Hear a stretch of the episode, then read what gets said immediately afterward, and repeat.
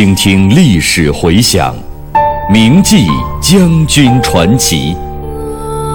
纪念中国人民抗日战争暨世界反法西斯战争胜利七十周年之际，由解放军出版社出版、中央人民广播电台制作的百集配乐广播文学《张震回忆录》再次推出。总策划：张晓阳、看评：倪其生。编导叶子，播音方明、雅坤。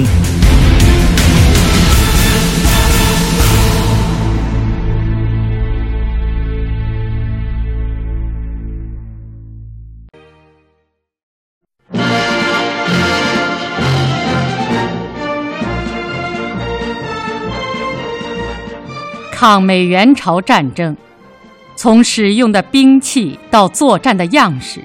是当时条件下的现代化战争，认真总结其作战经验，对于加强新中国的国防和军队建设有着深远的意义。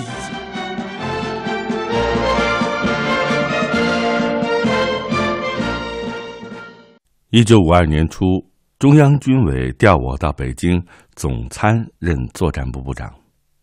四月二十日。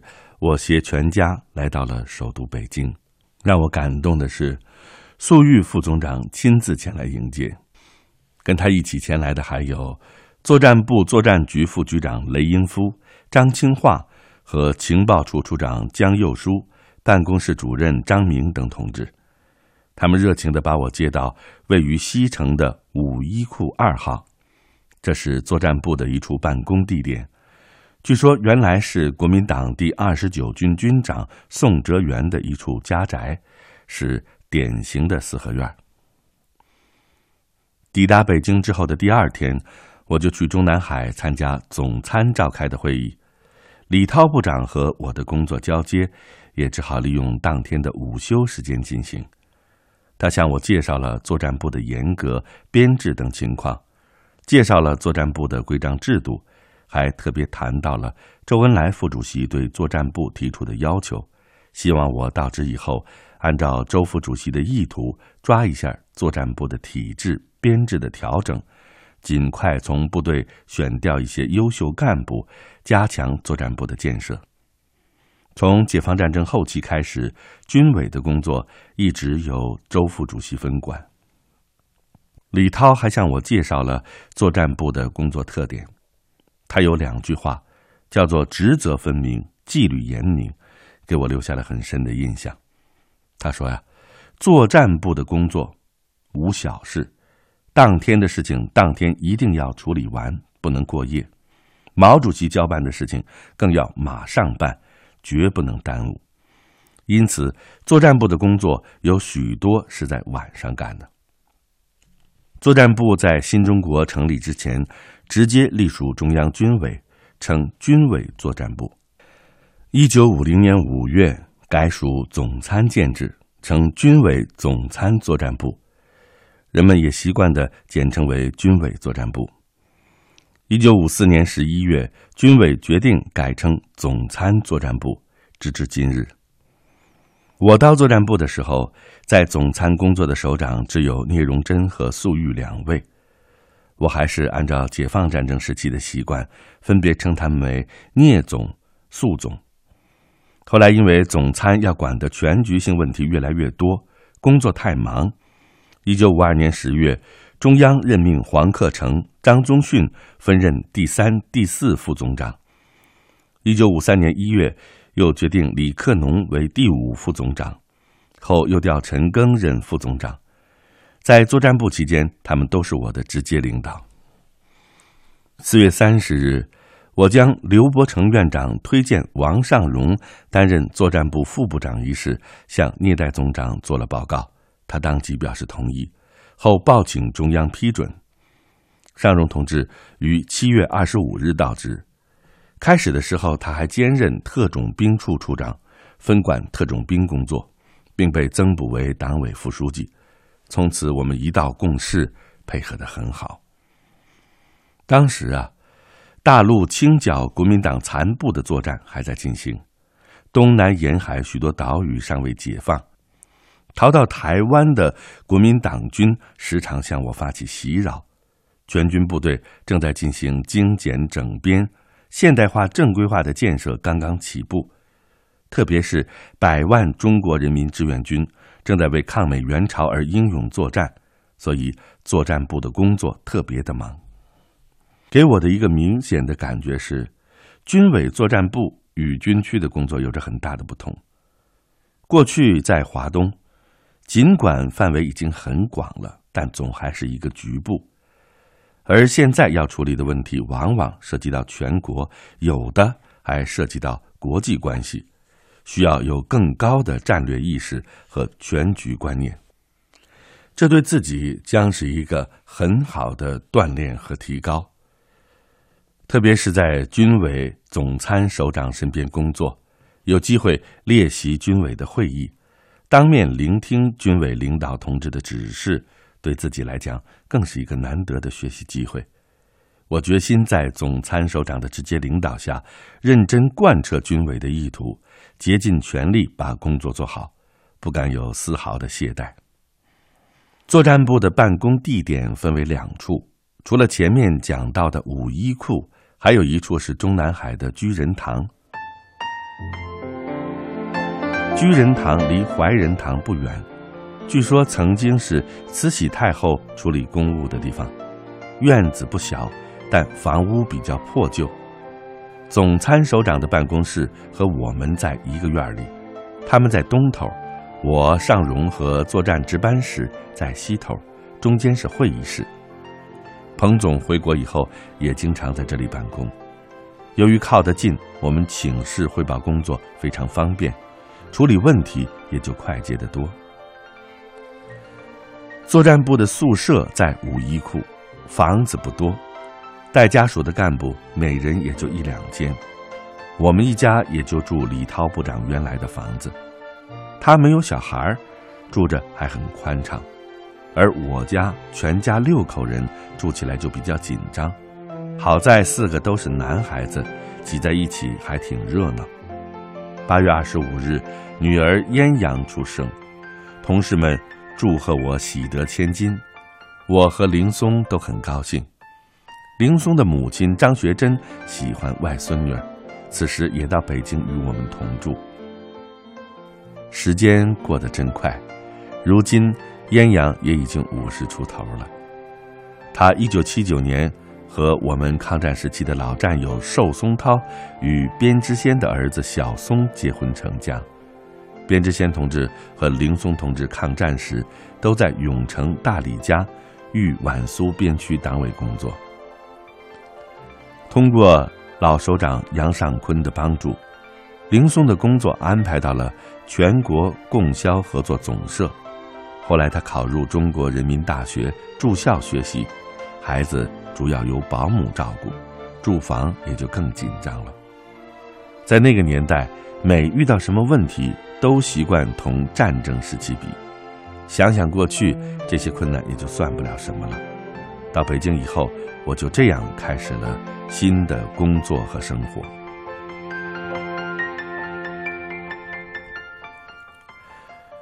我到作战部的时候，抗美援朝战争已经打了一年半，我军先后胜利的进行了五次战役。沉重的打击了美国和南朝鲜当局的战争气焰，转入了固定战线的积极防御战。停战谈判也进行了大半年，但是美南一方没有停战的诚意，他们总想在谈判桌上获取战场上得不到的东西，因而谈判往往陷入僵局。他们不甘心失败。妄图继续扩大朝鲜战争，甚至进行惨无人道的化学战、细菌战。战争究竟将向何处发展？怎样不断的扩大胜利成果？如何当好军委总参首长的作战参谋？这些问题时时萦怀不却。一九五二年五月十五日，军委在居仁堂召开会议。专题研究抗美援朝战争问题。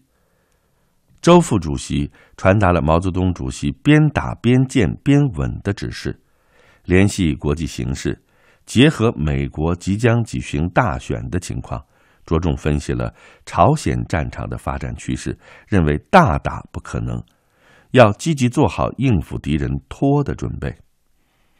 在这个过程中，敌人可能又在军事上要试一试，利用雨季对我进行冒险性的进攻，也可能对我东北地区实行轰炸。还可能以国民党军对我东南沿海地区进行试探性的侵扰。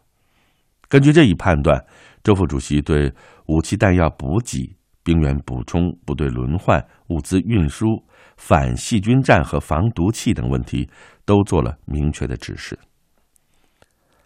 志愿军司令员兼政委彭德怀回国治病，也参加了这次会议。他结合抗美援朝作战的实际情况。对朝鲜战局的发展前景讲了两句话，说美国是核战皆非，而我们是可战可和。他认为，中朝一方获得战争的胜利已基本成为定局，战线已经稳定在北纬三十八度线附近，我国东北地区的企业可以开工，不必再考虑搬家的问题。而去年敌人发动秋季攻势的时候，我们还不敢说这句话。彭总还估计到，今年七八月雨季之后，敌人可能对开城等地发起攻击，所以他特别强调阵地建设的重要性，强调后勤工作的重要地位，强调改善武器装备的重要意义。提出要加强司令部工作，注意总结作战经验，不断的提高军队现代条件下的作战能力。参加这次会议，使得我对于中央关于抗美援朝战争的局势判断、方针部署有了更多的了解。奉命进京，在军委作战部的岁月里，在抗美援朝的战场上，萧瑟秋风，今又是。换了人间，一位将军亲自描绘建军第一张蓝图的记忆。我是蒲存昕，我是王刚。您现在收听到的是百集广播纪实作品《张震回忆录》第六章，在军委作战部。题记演播：牟云，主讲人李野墨。那个时候。军委总部和有关方面的领导都十分关注朝鲜战况，经常有人打电话询问。我很能理解他们的心情，因为及时准确的掌握战况是做出科学决策的依据。为了使他们尽快了解到最新的情况，我和有关同志商量，决定用简报的方法。及时向军委总参领导同志报告情况，并通报全军各大单位。对于重要紧急的情况，则随时上报。简报的名称开始叫“四日报告”，后来根据彭总的指示改名为“战况汇报”。这种做法受到有关领导的欢迎。有一次，刘伯承院长来京开会，我去看望他，他高兴地说。作战部干了一件大好事，你们那个反映朝鲜战场形势的战报，不论工作多忙，我都要过目三思。抗美援朝战争从使用的兵器到作战的样式，都是当时条件下的现代化战争。认真总结作战经验，对于加强新中国的国防和军队建设，有着深远的意义。作战部一直把这件事情摆在重要的位置上。为了把志愿军的作战经验变成全军的共识，我和作战经验研究处的同志商量，注意研究志愿军的战例，将其作战经验汇编成集，印发全军。到一九五二年九月，共编发二十三期，受到了部队的欢迎。为了进一步引起大家对抗美援朝作战经验的关注，一九五二年十一月，在志愿军入朝作战两周年之际，我写了一篇学习志愿军的作战经验的文章，发表在《八一》杂志上。鉴于朝鲜战场谈谈打打、打打谈谈的形式，为了使国内部队不失时机的获得同美帝国主义军队作战的锻炼，取得提高现代化作战的经验，聂肃首长根据一九五二年五月周副主席在居仁堂会议上的指示，要求作战部尽快制定轮换方案，并于五六月间多次找我和尚荣等同志研究入朝部队的轮换问题。我和尚荣等同志认为。要选调较强的部队入朝轮换作战，并且按照在朝部队出国时间的长短为序，在不影响前方作战和国内防务的前提下，分期进行，迅速实施。第一期轮换的部队，经与有关大军区领导协商，决定调华东军区的第二十三、二十四军，换回第二十二、十七军。由中南军区调第四十六军换回第四十二军，于九月初开始行动，而后视情况再调第十一军换回第五十军。第二期计划轮换十二个军，为了减少东服装备改换的困难，避免浪费，轮换时间定于一九五三年三月开始进行。最后，我们于六月底正式上报了部队轮换的计划方案，准备于九月份全面实行。八月三十日，聂总将上述计划报告了毛主席。九月二日，毛主席批示同意。后来，根据战场上的需要，一九五二年底至一九五三年初，又先后将第十六、一、五十四、二十一军调往朝鲜。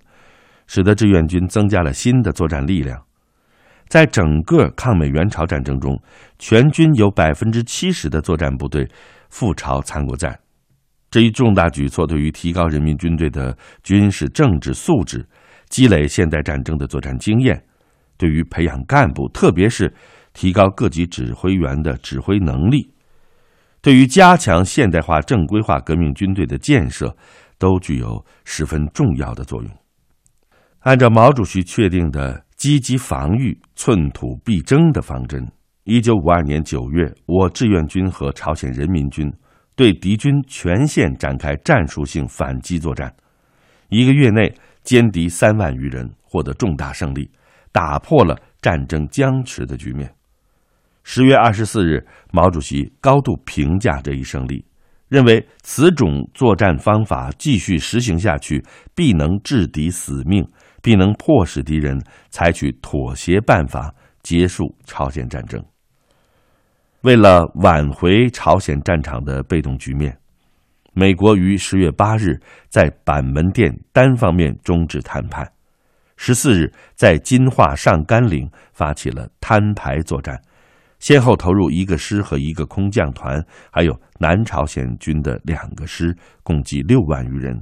一百七十余辆坦克、三千架次飞机和三百多门火炮，其来势相当凶猛。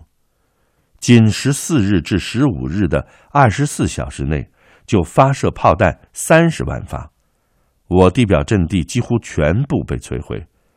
扼守该地的十五军四十五师部队与敌人展开激战。对于上甘岭的情况，周恩来副主席十分关心。经常打电话询问。十一月一日，我把十五军在金华以北的阻击战情况整理成一份专题简报，呈报周副主席。简报中，我分析了敌军兵力调动情况，判断敌军方面已无生力军增援，其兵力捉襟见肘，可见一斑。周副主席当日就看了简报，并批转朱德、邓小平、高岗一阅。就在上甘岭地区作战紧张进行的时候，十一月五日，艾森豪威尔当选为美国第三十四届总统。在竞选中，他曾公开许诺，当选后将亲自去朝鲜，并结束这场战争。正是利用美国民众的反战情绪，他击败了民主党候选人艾德莱·史蒂文森，赢得了大选的胜利。艾森豪威尔上台以后。对朝政策将有何变化？朝鲜战争将怎样发展？这是各方面都十分关心的问题。彭总交代我，作战部要对此加以研究，进行预测，提出相应的对策，以供军委决策参考。接受任务后，我组织大家进行认真的讨论研究，并写出了题为《关于对艾森豪威尔上台后对朝政策的估计以及我军调整部署意见的建议》的报告。十一月二十四日，以我和尚荣两人的名义呈送军委首长。我们分析，艾森豪威尔上台以后啊，他可能采取两种办法：一是在停战谈判上做出某些妥协，使得谈判成功；二是在军事上对我采取某种行动。从目前许多材料来看，敌人似乎正在准备后一种可能。从目前敌军兵力情况。来看，这也是有可能的。敌人要进行这种行动，估计需要在明年三月下旬解冻以后。后来的事实也表明，艾森豪威尔当选之后，不仅没有停止朝鲜战争，还试图把战火扩大到我国东南沿海地区。在报告中，我们估计，敌人如果在我后方登陆，共可抽出四至五个师的兵力。其中第一线可能有美军一个师，南朝鲜军一至两个师；另外，第二线可能有美军一个师，南朝鲜军一至两个师，又六个团。登陆地点可能选在西海岸的瓮津或孟津半岛、镇南浦、新安州、铁山半岛，东海岸的元山、库底、咸兴以及以东地区。其中，在西海岸铁山半岛、新安州登陆，对我后方威胁都很大；在镇南浦登陆，可直逼平壤，对我政治上影响最大。如果敌人在东海岸库底登陆，则可能将我人民军三个军团及六十军后方全部切断，这样对我军的威胁极大。这个地区我防御薄弱，所以应该引起极大的注意。如果敌人在元山、咸兴等地登陆，则我已经有一定的准备，威胁不太大。根据上述判断，我和尚荣对我军的部署调整问题提出了相应的具体建议。报告上送不久，接到志愿军司令部的电报，说定于十二月九日召开志愿军作战业务会议。我想应该赴朝参加这个会议。以便到一线部队了解情况，于是我向彭总和聂总报告了这一想法，得到了他们的批准。临行之前，两位首长分别与我谈了话。十二月三日，我和作战局副局长张志一、作战经验研究处副处长谭金桥等一行七人乘火车出发，四日到达了安东。彭总对部署很关心，考虑问题很细。特意叮嘱秘书徐子善通知志愿军司令部，派他在志愿军司令部时用的汽车过境来接我们。五日上午，汽车驶过了鸭绿江桥，进入了朝鲜境内。